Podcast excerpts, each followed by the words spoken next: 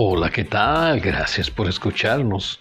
Dios te bendiga y te guarde y haga resplandecer su rostro sobre ti.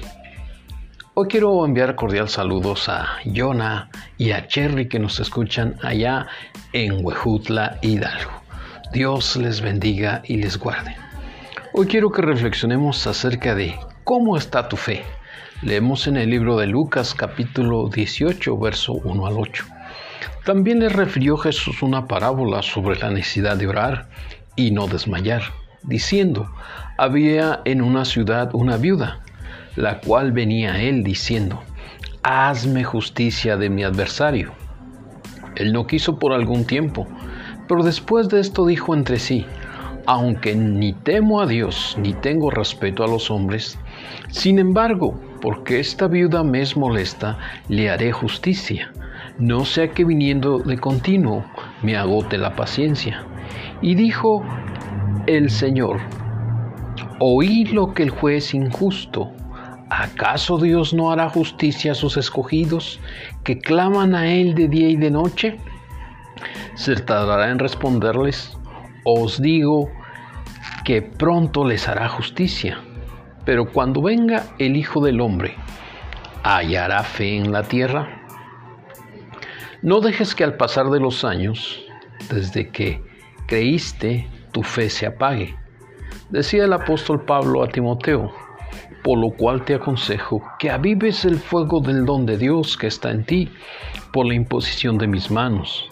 No te avergüences de dar testimonio de nuestro Señor Jesús, ni de mí, preso suyo, sino participa de las aflicciones por el Evangelio según el poder de Dios. Lo leemos en 2 de Timoteo capítulo 1 versos 6 y 8. Cuando dejamos de orar y tener comunión con Dios, fácilmente se apaga nuestra fe. Cuando dejamos de testificar a otros lo que Dios ha hecho en nosotros, se apaga nuestra fe. Déjame te cuento una historia. Un joven, después de pasar un trágico accidente en una motocicleta, donde estaba a punto de perder una pierna, decidió volverse a Dios de todo su corazón y comenzó a buscarle. Todos los domingos por las mañanas asistía a los tiempos de oración. Su vida cambió radicalmente y comenzó a involucrarse en el grupo musical de la iglesia. Tiempo después se convirtió en el guitarrista principal por varios años. Pero descuidó su tiempo de oración y comenzó a enfriarse que se tradujo como un desánimo y dejó de asistir por un tiempo. Le vinieron pruebas difíciles que no pudo enfrentar y lo llevó a tomar malas decisiones sobre su vida. Pero se reconoció ante Dios que había que se había enfriado y le pidió a Dios que avivara el fuego que estaba en él y se volvió a levantar asistiendo a los tiempos de oración por las mañanas.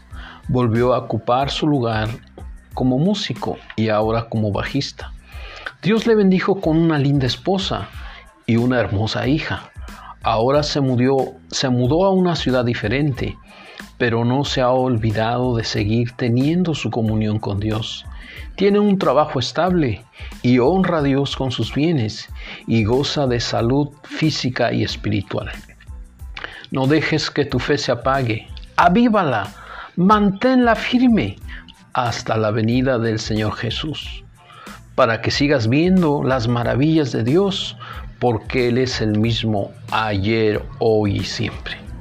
Oremos, Padre Santo, no permitas que me aleje de ti, ni que pierda la comunión contigo todos los días de mi vida. Dame fe para seguir avivado y compartir mi fe con otros. Amén y amén. Dios les bendiga, amados hermanos. Nos vemos hasta la próxima.